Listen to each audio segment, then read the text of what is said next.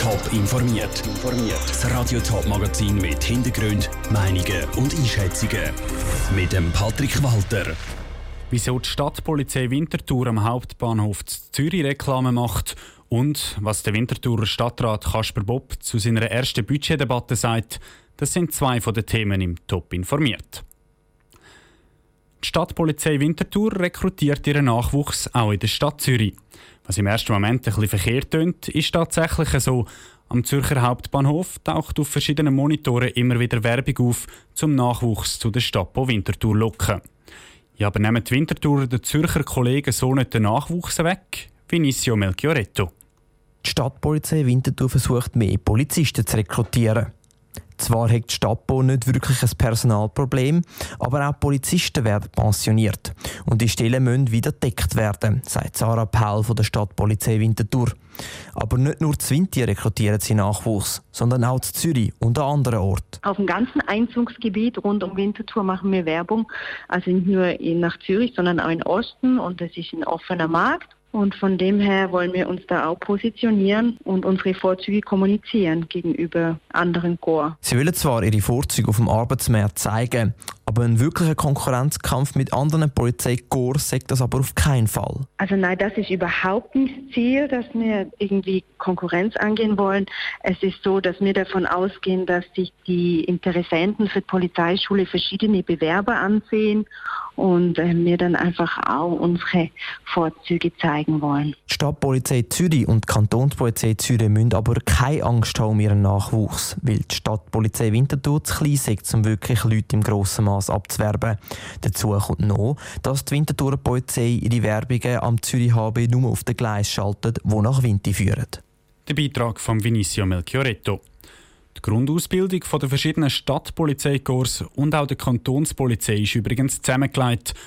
Und auch dort ist das gegenseitige Abwerben von Polizeischülern ein No-Go. Drei ganze lange Übungen hat der Winterthurer Gemeinderat gebraucht, um das neue Budget debattieren und am Schluss verabschieden. Die Mehrheit hat mehrere Kürzungen am Vorschlag vom Stadtrat vorgenommen, zum Beispiel bei der Lohnerhöhung vom Stadtpersonal. Das hat dem neuen Finanzvorsteher Kasper Bob die erste Budgetdebatte ein bisschen versalzen, wie er im Interview sagt. Inhaltlich gibt es natürlich ein paar Punkte, wo, wo ich nicht glücklich bin darüber. Das ist schon allen voran Personalmaßnahmen, aber auch die Kürzungen bei den Departementssekretariat. Auf der anderen Seite ähm, ist jetzt das auch nicht überraschend gekommen. Ich kenne ja die Budgetdebatte bereits aus meiner Zeit äh, im Gemeinderat. Sie haben es angesprochen, es ist doch, wie auch schon im vergangenen Jahr, das eine oder andere wieder zusammengekürzt worden in dem Budget. Ist das ein Stück weit ärgerlich auch, obwohl Sie, wie Sie sagen, damit gerechnet haben? Ja, das ist schon ärgerlich, klar. Also das, ähm, auch wenn man jetzt die Aussichten anschaut, das ist äh, allen klar, auch unseren Mitarbeitenden, dass, die Zukunft wieder schwierig wird und das wäre eine Gelegenheit gewesen, nochmal, nochmal äh, äh, Motivationsspritze zu geben für die, die herausfordernde Zeit, die vor uns steht. Sie sprechen äh, die finanzielle Zukunft der Stadt Winterthur an. Ähm, Im Gemeinderat sind Voten gefallen wie «Man nimmt Kurs auf einen Eisberg». Ist es wirklich so schlimm bei den Finanzen von der Stadt Winterthur in den nächsten paar Jahren? Nein, da wird natürlich äh, auf der einen Seite schon äh, ein sehr schwarzes Bild gezeichnet im Sinn von, äh, es ist klar, dass man Massnahmen muss ergreifen. Wenn wir jetzt nichts würden machen, wenn wir tatenlos würden bleiben, einfach so weitermachen, dann würden wir auf einen Eisberg zusteuern, aber dass das keine Option ist, ist allen klar. Das Wort Sparpaket, das ist so der große Elefant im Raum, dunkt einem. Ähm, niemand möchte es wirklich ins Maul nehmen, aber doch auf das läuft es letztendlich raus, oder? Man muss sparen. Ich würde jetzt noch nicht von einem Sparpaket als solches reden, aber äh, wir, müssen, wir müssen klar äh, schlussendlich das Ergebnis verbessern von den Planjahren und das heisst, wir müssen auf der einen Seite selbstverständlich Leistungen anschauen, wir müssen die Effizienz anschauen, wir müssen die Einnahmeseite anschauen. Wie sieht es bei den Steuerdebatten aus in den nächsten paar Jahren? In welche Richtung könnte das kippen? Ich glaube, das müssen wir dann im Zusammenhang mit, mit der Leistungsdiskussion anschauen. Ich finde es immer schwierig, jetzt so einen Steuerfuß losgelöst von der Leistungsdiskussion äh, zu diskutieren. Aber ich denke, der Steuerfuß wird ein Thema von der Diskussion sein in der nächsten Budgetdebatte. Der Winterthur Finanzvorsteher Kasper Bob im Gespräch vor der Sendung. Und der Kasper Bob dürfte auf jeden Fall recht haben. Schon das Jahr haben sich die Parteien um die Steuern gestritten und diese Diskussionen dürften in den nächsten Jahren noch heftiger werden. Die linken Parteien wollen Steuern höher machen, die Bürgerlichen wollen das auf jeden Fall verhindern. Im Februar stimmt die Schweizer Bevölkerung über eine Erweiterung der Antirassismus-Strafnorm ab. Neu soll auch die Diskriminierung von Homo- und Bisexuellen strafbar sein. Heute hat der Bundesrat Stellung genommen und klar Ja gesagt zu der Anpassung. Der Ruud Schmenzi berichtet.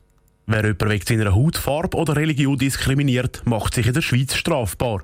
Wer aber das Gleiche gegenüber Schwulen, Lesben oder Bisexuellen macht, dem passiert nichts.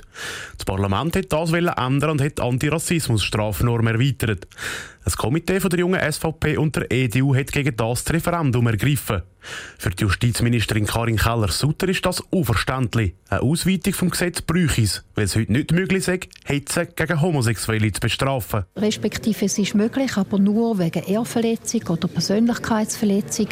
Und darum hat das Parlament beschlossen, dass eben auch Gruppen von Homosexuellen oder Bisexuellen sollen unter den Schutz gestellt werden, dass man nicht zu Hass und Hetze gegen sie aufrufen darf. Die Gegner von dieser Anpassung sind aber der Ansicht, mit dem werde die freie Meinungsäußerung eingeschränkt. Sie reden sogar von Zensur. Bundesrätin Karin Keller-Sutter kennt das Argument. Das ist schon bei der Einführung der Antirassismus-Strafnorm vor 25 Jahren aufgekommen. Befürchtungen sind aber unbegründet geblieben. Meinungsäußerungsfreiheit ist weiterhin gewährleistet. Stillosigkeit oder Geschmacklosigkeit sind nicht strafbar. Man kann Sprüche machen, man kann Witz machen, aber man darf nicht zu Hass aufrufen gegenüber einer ganzen Gruppe von Menschen, die vielleicht anders sind. Ob es schlussendlich eine Erweiterung der Antirassismus-Strafnorm gibt, entscheidet das Volk am 9. Februar. Der Beitrag vom Ruud Schmenzi. Radio Top berichtet dann wie gewohnt von der Abstimmung und natürlich auch schon vorher über die und alle anderen Vorlagen. Top informiert, auch als Podcast. Mehr Informationen gibt es auf toponline.ch.